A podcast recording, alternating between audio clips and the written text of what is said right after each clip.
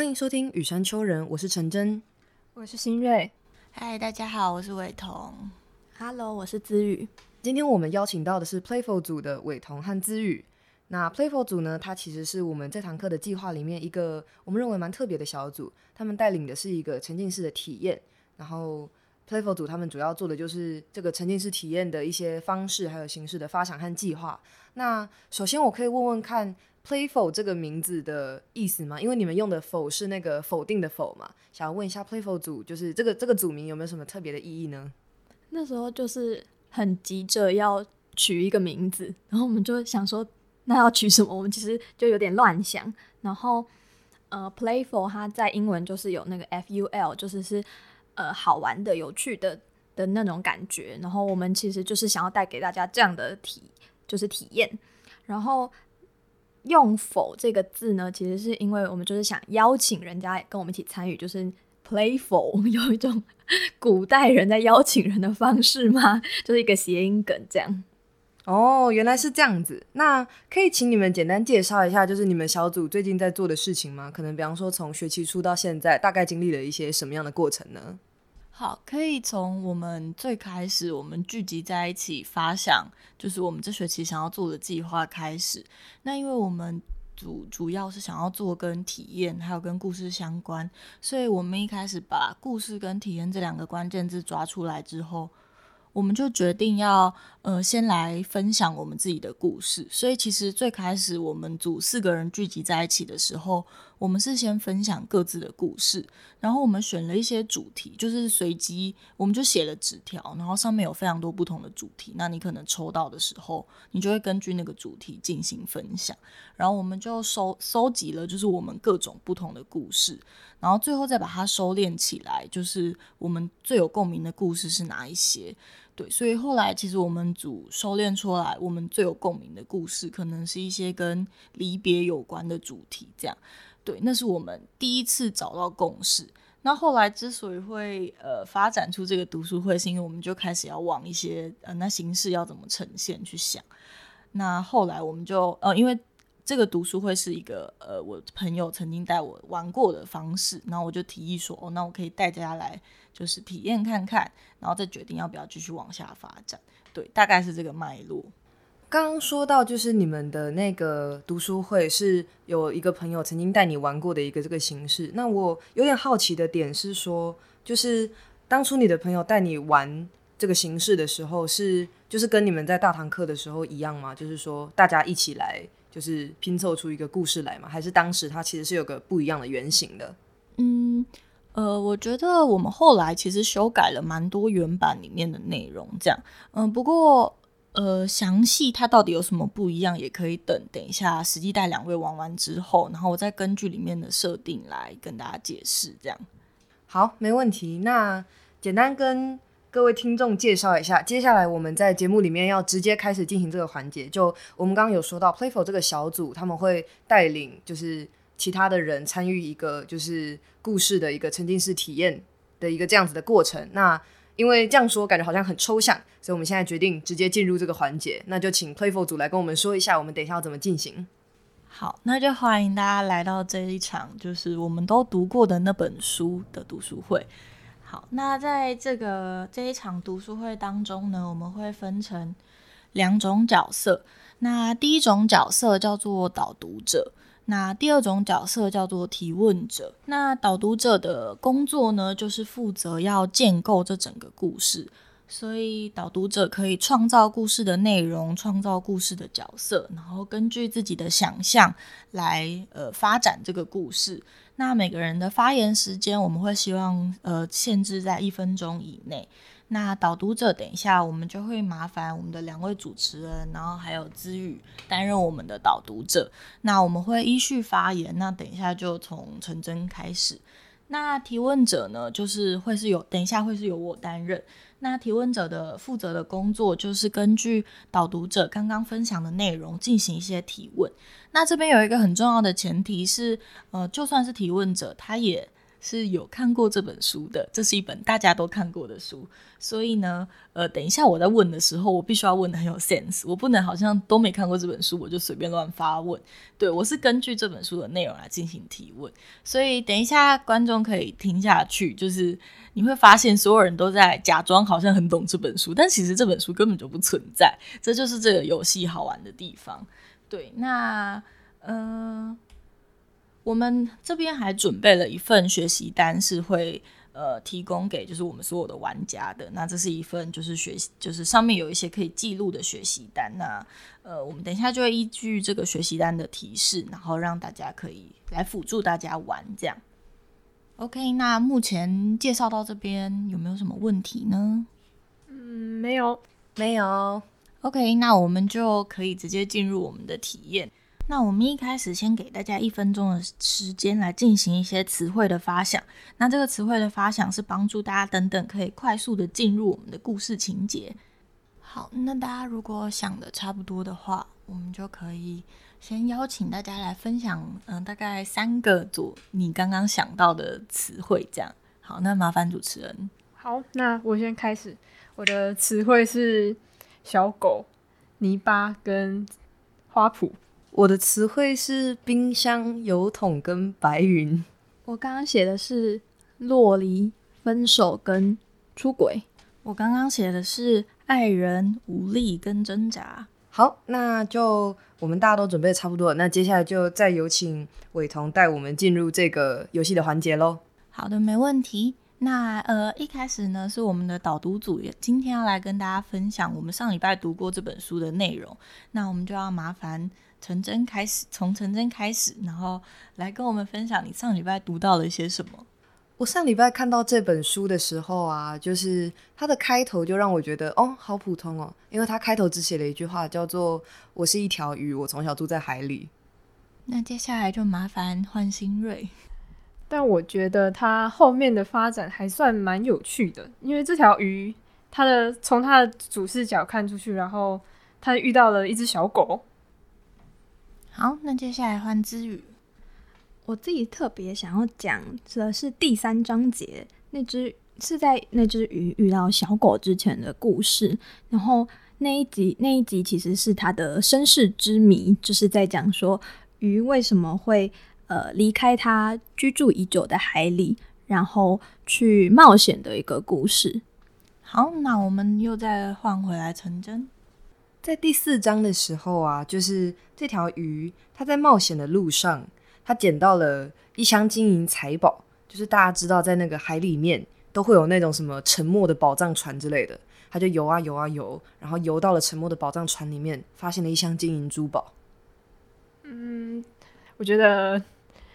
就是在他找到金银珠宝之前那一段，在深海里面。好像只有他一个人很孤独的那一段，我觉得还蛮有意思的。我自己最喜欢它的结尾，就是鱼在后来有遇到一只熊，然后那只熊其实因为是陆地动物，所以没有办法跟鱼一直待在一起，但它为了鱼，所以选择漂浮。然后鱼最后就会发现，他找到的。金银财宝其实根本比不上能够为他驱除孤单的熊。哇，这是一个结尾的非常感人的故事。好的，那呃，根据大家刚刚的分享，因为上礼拜我也有读这本书，那我想要有一些回馈。就我自己在看的时候，我觉得鱼的角色还蛮还蛮反射一些孤单的人他们心里的状态。那我想要问一下，就是三位看过这本书之后，你们觉得，呃，对你们来说，与所前面经历的这个，嗯，可能比较孤独离开海洋的过程，到他最后，呃，终于因为熊，然后他呃醒悟，其实就是最最珍贵的陪伴，一直都在身边这件事情，有没有让你们联想到一些生活当中的经验？然后对你们来说，你们觉得？鱼那个角色带给你们什么样子的感受？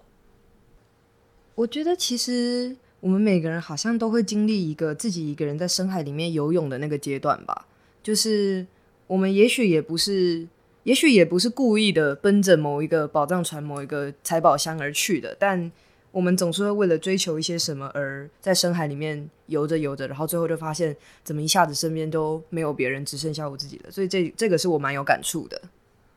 我是想到了一个成语叫“鱼与熊掌不能兼得”，然后嗯，这个故事就是他们两个收获了彼此的那个故事嘛，然后。我觉得对应到我自己的话，有点像是那条鱼，因为我觉得我好像还没有熊的勇气去主动出击，然后陪伴一个人，所以我会觉得那个会被闪亮亮的东西吸引的自己，比较像鱼的感觉。嗯，我觉得感觉从最一开始就是像陈真说，它它是一个很普通的开始嘛，所以它。是一条普通的鱼，我也会觉得哦，所以它应该可以，就是这样会让我觉得他应该可以，就是是大家普通普通的每一个人，也是我自己这样子。然后，嗯，后面遇到各种奇怪的东西，高金很金银财宝，但是这些东西遇找到这些东西，但他都一直还是孤身一人，好孤身一隅。直到遇到那只熊吗？但是遇到这只熊，他们毕竟还是不同的，生活在不同的场域里面，所以我觉得，嗯，感觉好像不是一个让我觉得会是一个很安稳的结局。我突然想到之前文林老师有教过，他就是说，如果是一个什么样的开头，通常会导向一个完全不一样的结局。所以这条鱼虽然开头是一只普通的鱼，但最后会因为找到它的熊，所以变成一条在熊眼里它就是一条不普通的鱼。好，那我们刚刚其实就在这短短的十五到二十分钟之内，我们一起建构了一个故事。那呃，可以跟大家简单说练一下这个故事，就是呃，我们可以发现，在刚刚的故事里面，我们讲到了一条。呃，鱼，然后他离开他原本的家，然后去寻找金银财宝。那最后并没有真的找到什么珍贵的宝藏，但他遇到了一只，呃，愿意为他，就是，呃，愿意为他，然后化身，然后待在他旁边的熊，这样。那我觉得。呃，在这个故事当中，其实可以发现，每个人把这个角色加进来的时候，其实某种程度上都反映了我们可能此刻的心理状态嘛。比方说，刚刚陈真就分享了，他觉得那个鱼的追求是他所看到的，那新锐可能就会更着重在，比方说，它是一只平凡的鱼，它是孤独的鱼。那可能，呃，像知宇的话，他就分享了，就是很希望可以有熊的主动以及勇气。那我觉得，呃，在进行这个体验最有趣的地方，就是可以在这些故事当中，就是自己的心态是会被揭露出来，然后可能可以反映你目前缺乏，或者是你很呃渴望可以拥有的。那，嗯。就是观众呃听众听到这里，应该可以发现这是一个完全不存在的故事，但就透过大家的接龙，把这个故事给完整起来，并且在这当中可以找到一部分的自己。那我觉得这是我们最期待可以跟大家分享的，就是能够好好的说故事，然后可以享受这个把自己加入这个故事的过程。这样。好，那玩完这个游戏之后，我们上半场也差不多就到这边，那我们接下来准备休息一下。哎，所以今天没有听众提问呢？好像没有。什么是听众提问？就是我们有开一个许愿池，然后大家如果就是对来宾有什么想要知道的事情的话，他们就会丢问题进去。那我们前面收过一些奇奇怪怪的问题，虽然都不多啦。像什么啊？比如说上一集雨谦那一集就有人问他喜欢吃什么，然后那个永达老师来的那一集，就说问他敢不敢去一个实境秀。然后那实境秀就是说要把你关进一个全白的货柜屋里面，然后五天四夜，然后你只能带三件私人物品进去，不可以带手机，不可以带电脑，也没有网络，但你的食物、饮水跟生存是受到保障的。这样子，怎么觉得听起来好像没有很难？大家大家是不是经过隔离之后，其实都觉得这也还好？对啊，哎，可是是密闭的，密闭的不会让人家觉得很压抑嘛？就是也没有窗户，然后就是全白日光灯之类的。我在家里也是密闭的啊。先好奇一下，永达老师带了什么进去？永达老师他是说他要带笔记本、笔跟一本书，对，这很永达。对，然后对他说，就因为你们知道书可能五天是很容易看得完的，所以他说他可能要带一本厚一点的书。他说他本来想要带那个《卡拉马祝夫兄弟》，但他后来说不行，这样感觉很很好像很 gay 吧，那就带那个威尔斯的世界史刚好了，就是不管翻到哪里，感觉都会很有趣。啊，他带的东西很震惊呢。如果是我的话，我刚想到应该会什么带个酒进去之类的。我想到安眠药、这两个不可以一起用啊，麻醉剂、麻醉剂，不可以，可以取得吗？刚好三个。注意生命安全，各位，谨慎用药，小心饮酒。理性饮酒，各位。那如果不知道我们在讲什么的听众，可以往回去听前面几集。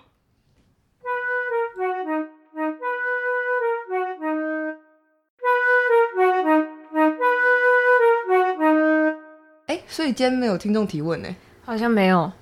什么是听众提问啊？就是我们有开一个许愿池，然后大家如果就是对来宾有什么想要知道的事情的话，他们就会丢问题进去。那我们前面说过一些奇奇怪怪的问题，虽然都不多啦。像什么啊？比如说上一集雨谦那一集就有人问他喜欢吃什么，然后那个永达老师来的那一集，就说问他敢不敢去一个实境秀，然后那个实境秀就是说要把你关进一个全白的货柜屋里面，然后五天四夜，然后你只能带三件私人物品进去，不可以带手机，不可以带电脑，也没有网络，但你的食物、饮水跟生存是受到保障的，这样子。怎么觉得听起来好像没有很难？大家大家是不是经过隔离之后，其实都觉得这也还好？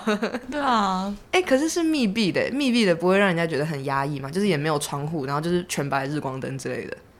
我在家里也是密闭的啊。先好奇一下，永达老师带了什么进去？永达老师他是说他要带笔记本、笔跟一本书，对，这很永达。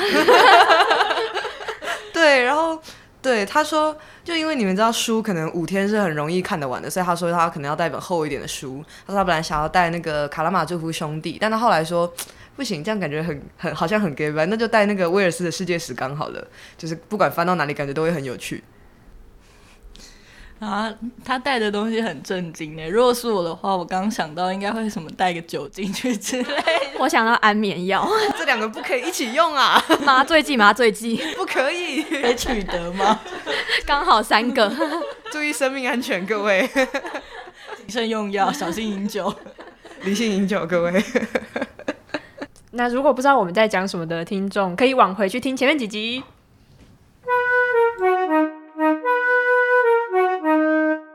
好，欢迎回到雨山丘人。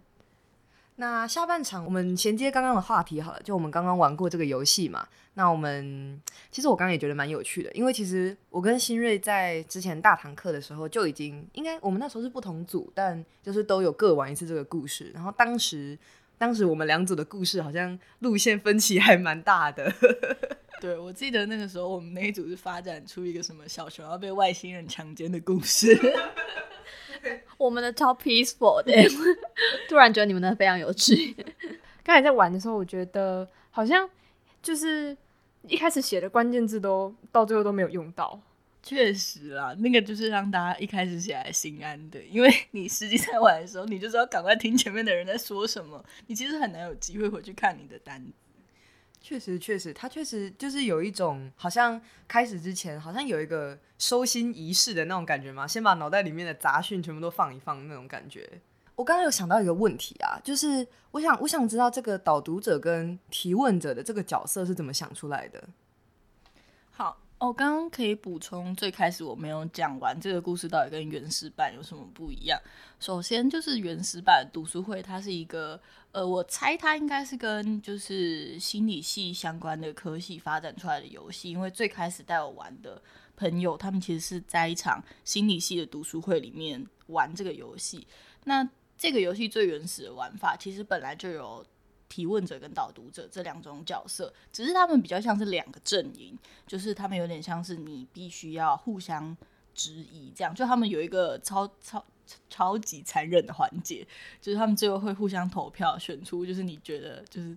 刚讲最烂的人，这样就是没有认真看这本书的人，太凶了吧？非常的暴力。然后我们一开始试完的时候，我们就觉得这个环节太残忍，我们就把它拿掉。然后所以呃。一导读者的身份其实比较像是帮助大家建构整个故事，那提问者有点像是让这个故事变得更完整。所以我们一开始有强调说，你其实提问者也是要有读过这本书，你不能问他说：“诶，为什么刚刚有出现这个角色？”这样就代表你没读过。你一定要问他说：“哦，那这个角色发生的事情他怎么样怎么样？”对，才可以让这个故事是很完整进行下去的。这样，导读者比较像是就是线性的进行这个故事，然后补充一些。章节这样，然后提问者的话，角色会比较像是根据某一个细节，然后再去深挖，让你这个故事变得更深入的感觉。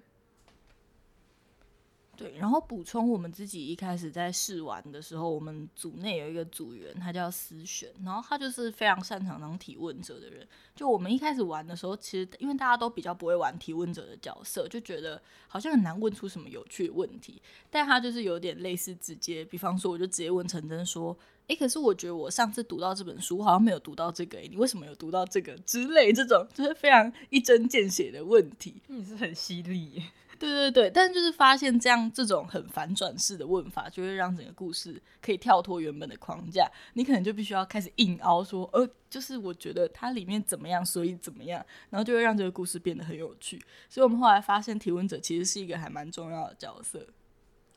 哎，其实我这边有一个问题想要问你们啊，因为今天伟彤问的一个问题，好像比较像是问我们的一个感想嘛，或者说一个心得。但我记得上次我们在大堂课的时候，我们那个提问者他进行的方式比较像是一个，比方说对于角色可能心境上面的揣测啊等等的。那我想问说，就是可能这两种不一样的方式，你们有可能预期达到什么不一样的效果吗？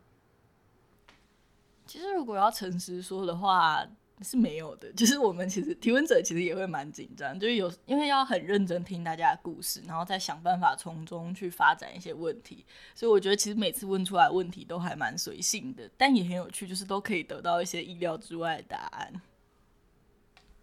我自己以第三角度去看这个这次的提问的话，会觉得。之前比较像是针对角色去进行细问嘛，然后今天的会比较像是问我们的心得。我觉得，呃，最后有这个动作比较可以收敛，然后也可以让就这个故事不只是呃故事而已，它可以回归到自身。OK，那嗯，或者整体来说，就是可能在嗯，因为。好，跟听众分享一下好了。我们现在手上的这个学习单呢，它其实是有分成四个大栏目的。第一个就是大家可能也可以从我们刚刚的就是过程回想一下。那第一个栏目是词汇发想，就是我们开始之前先把我们脑海中的词汇写下来。那第二个是导读分享记录，可能就是我们一边听一边讲的时候稍微做一点笔记。那第三个是提问记录，就是像刚刚说的，也许是对于就是角色或者是情节的细问这样子，这边做一些记录。那最后一个就是关于我们自己的心得。对，那我们现在手上的学习单是有这四个部分的。那上次在大堂课的时候，我也是写了满满的一张，写到我的笔没水，要换一支笔。对，所以跟跟听众分享一下我们手上的东西，让大家可以稍微感受一下我们现在在干嘛。好，那诶，至于刚刚说到，就是我们在最后面提问者如果问一个我们自己的感想的话，可以比较就是回到我们自己身上嘛。那嗯。其实我很好奇，你们之后有没有打算？就是因为既然这个故事可能已经跟我们人的本身有产生一点连结，想问就是你们有没有打算把大家集体的这个创作可能编辑起来，或者是收集起来，可能集结成册或者什么之类的？没有，就 是我们那时候在就是做这个体验的时候，有点像是把这个体验当成是我们的第一次的尝试，这样。因为我们之前都是我们是四个没有做过体验类型东西的小白，然后我们想说刚好有这个形式，然后可以来试试看。但是因为题目的形式可能又会转变，但它也是体验，因为体验形式有很多种嘛，所以这一次有点像是是一个牛刀小试的感觉。然后至于里面的东西会不会？至于后面我们有得到的那些故事会不会继续延续下去的话，可能还是要看我们就是期末最后决定要做的故事内容会是什么样来决定。补充说明一下，我们那时候其实也是有纠结啦，我们完全没料到在大堂课会就是呃获得一些好评，这样我们简直快吓疯，想说嗯什么意思？本来想说那一天完之后就要彻底结束这个东西，然后我们那时候其实做了一番就是算是纠结嘛，就是因为老师他们的建议其实是呃希望我们可以继续用这个形式下去发展，但我们后来自己内部讨论也会觉得。哦，如果这样的形式大家都已经体验过，到期末还是一个大家已经可以想象的形式的话，那可能会有一点无趣，所以我们就决定大胆的把它砍掉。虽然现在就是还不知道会发生什么事，但就是目前我们是没有没有要继续沿用这个形式。搞不好最后不砍掉，我们就被就这这集 podcast 打脸。对，先立 flag，立 flag 立起来，立起来。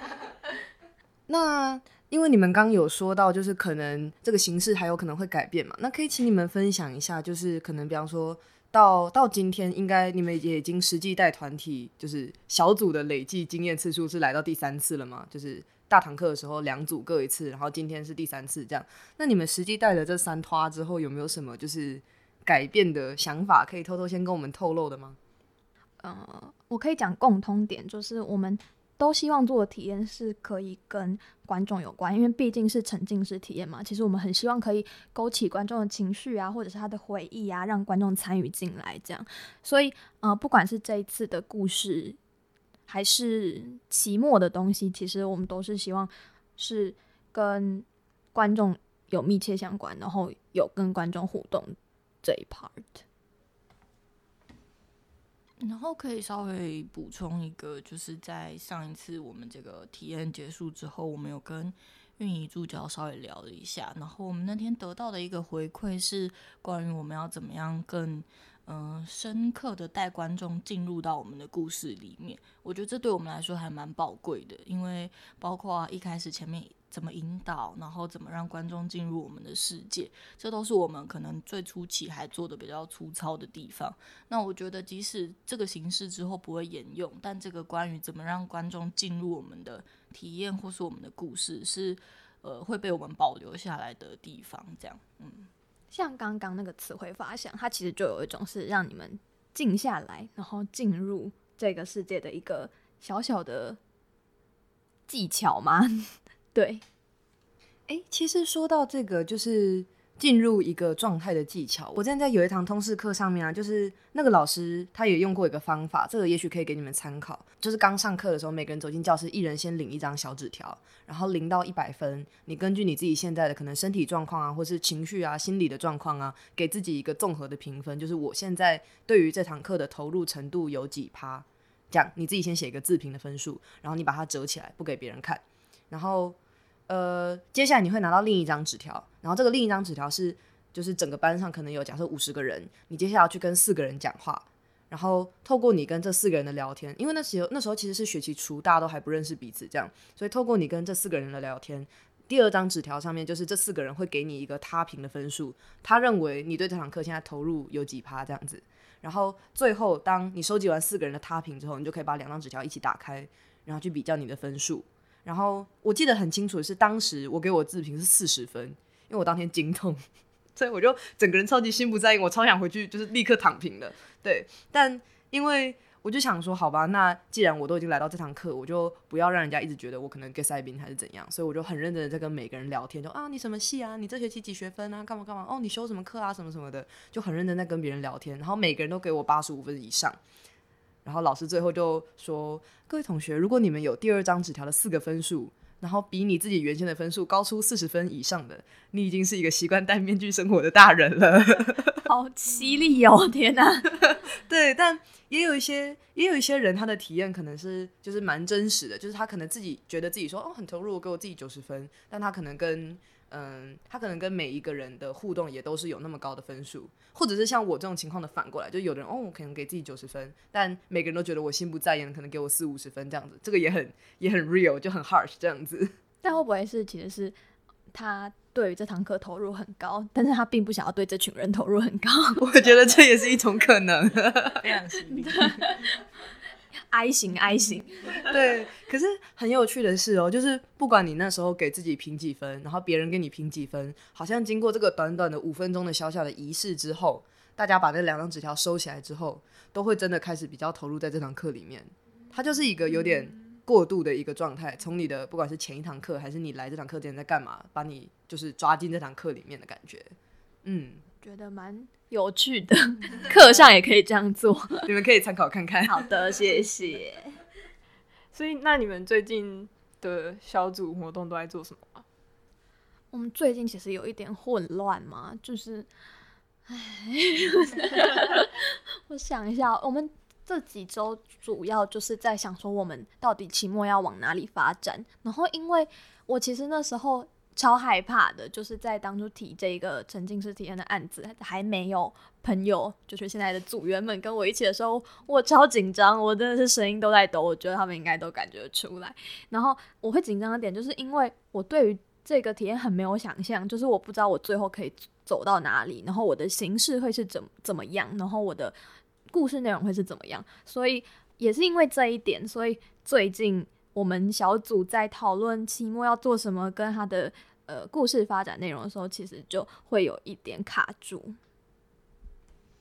不过我们花了蛮多时间在跟彼此对话的，像我们上周就是去到我们组员某一个人的家，在那里摸老鼠，没有啦，我们在分享分享故事，这样，然后呃分享一些跟我们要发展的主题有关的故事，这样就是尝试从我们的经验里面去取出一个交集嘛。那这样感觉就是以你们这样子的形式来说的话，好像你们四你们四个人对吧？你们四个人的关系好像就是一直在变得越来越紧密的感觉。我觉得是有的耶，因为分享故事这件事情，本来就是一个会需要有一点安全感才能做的事情吗？然后我们觉得有在一次次的就是讨论当中有越来越好的趋势。诶，说到安全感呢、就像你们刚刚有说到，就是可能有跟运营助教聊过，要怎么就是更深入的把大家带进来。那我在想，这个部分是不是其实也会牵涉到，就是哦，今天我们可能十几二十个人围在一起参与这个故事，那你们要怎么去建立大家的一个安安全的感觉，让大家可以进入这个里面呢？这其实是 我们之前算是蛮热烈讨论过的题目，这样就我们里面有组员觉得，就是我不用对大家情绪负责啊，那也有人会觉得很担心，就是呃，如果把大家可能带到一个比较负面的情绪，那又把大家丢着，那会蛮蛮不负责任的。所以我们就是在为这个要不要对大家负责，就是 起过一些蛮热烈的讨论这样。但我们呃跟运营聊完的结果是觉得，哦，如果我们真的想要把我们的呃我们的体验者带到某一个地方的话，那起码在这一段时间，我们一定是要对人家负责的。我们不怕把他带到情绪不好的地方，但我们必须要让他在最后结束收敛的时候有被接住的感觉。嗯所以看来收敛是一个很重要的环节。嗯，确实，对我们来说，可能我们会希望我们的体验是可以让大家，呃，可以感受到一些，呃，就是每个人专属的，不管是情绪啊，或者是你个人，呃，被引导到一个可能过去没有呃体验过的一个想象，这样。诶，可以问你们一些技术性的事情吗？就是因为我们刚刚谈到收敛嘛，就是就像我们我们前面也有说到说，就是可能呃提问者问一些导读者的心得，可以帮助就是这个整个故事的环节更好的收敛。那我可以问你们，就是你们你们是怎么去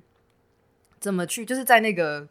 电光电光火石那个瞬间，因为你们也是非常认真在听我们每个人在说什么嘛，那。在那个小小的瞬间里面，你们是怎么那么快整理好庞大的资讯，然后把它好好的收合起来的呢？因为其实我自己听下来，我觉得我自己体验过两次，我觉得你们都收的很好。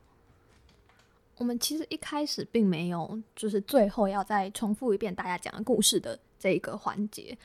然后。我们本来因为就是像刚刚讲的，最后是要投票，然后我们觉得太残忍，就是这样感觉是把大家有点脱光，然后当就示众的那种感觉，所以我们就后来最最后就决定说要用一个就是收敛故事的方式来做结尾，然后可能会有一个完整感，然后也会让大家就是再一次听到自己刚刚讲的内容，别人刚刚讲的内容，所以我们就一开始就有这个打算，所以就是有一直在过程中记录所有人写下的东西，这样。我觉得的确也是，嗯，我们可能操作过比较多次之后，才对于这个可能快速收敛这个方法有比较熟悉嘛。然后一开始，嗯，我们在跟就是我们这一组的指导老师、永达老师分享的时候，就他也有跟我们分享一些技巧，比方说你就是记录几个关键字，然后你就呃重复每个人可能刚刚提到的内容，然后把这些东西再串一遍，然后最后呃归纳出一个就是你当下得到的想法，这样对，就有一种带大家重新播映这个故事的感觉。其实我刚在想啊，就是就在就在刚刚的那个瞬间，突然觉得说，我们每一集在录 podcast 的时候，最后也都会需要一个这种快速快速收敛整个话题的这个过程，但我们每一次都有点慌张，有点不太顺利。我们每次都会在最后，然后说，嗯，所以我们到底说完了没？好像说完了，嗯应该吧嗯应该吧。对，原来是可以剪辑吗？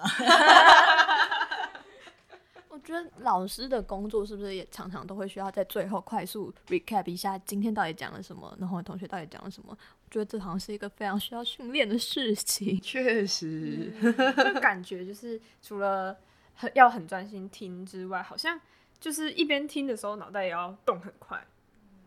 需要一些产出的部分。嗯嗯嗯，那个快速的整理人家说的话里面的重点，我觉得其实是一件蛮难的事情。嗯，这很难很难。就是不认真听人家说话，马上就会被发现。好我道歉，我道歉。所以像像刚刚说到，就是期末的形式还不确定嘛，而且会应该会跟原本就是差蛮多的。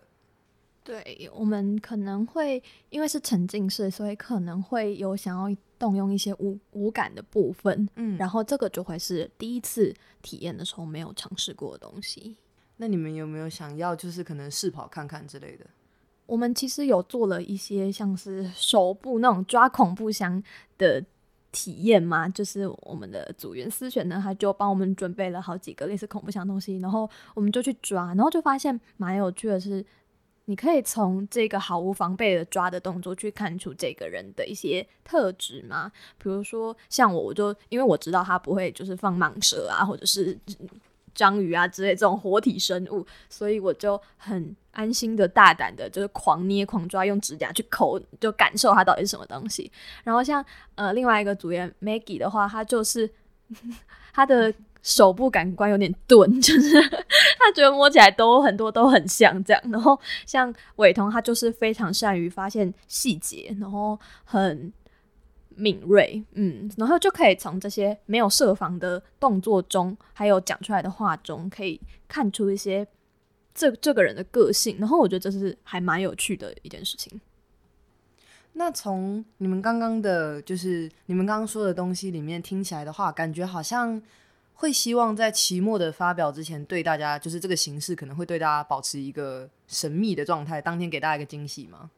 没错，就敬请期待喽。好的，那我们就期待 Playful 组之后会再给我们带来什么样的体验，会跟之前截然不同哦。那今天的节目就到这边，各位听众别忘了追踪跨界录音室的粉丝专业置顶贴文，也有许愿池可以留下回馈，以及对下一次的来宾提问。感谢收听，我们下次再见，拜拜。拜拜。拜拜。拜拜。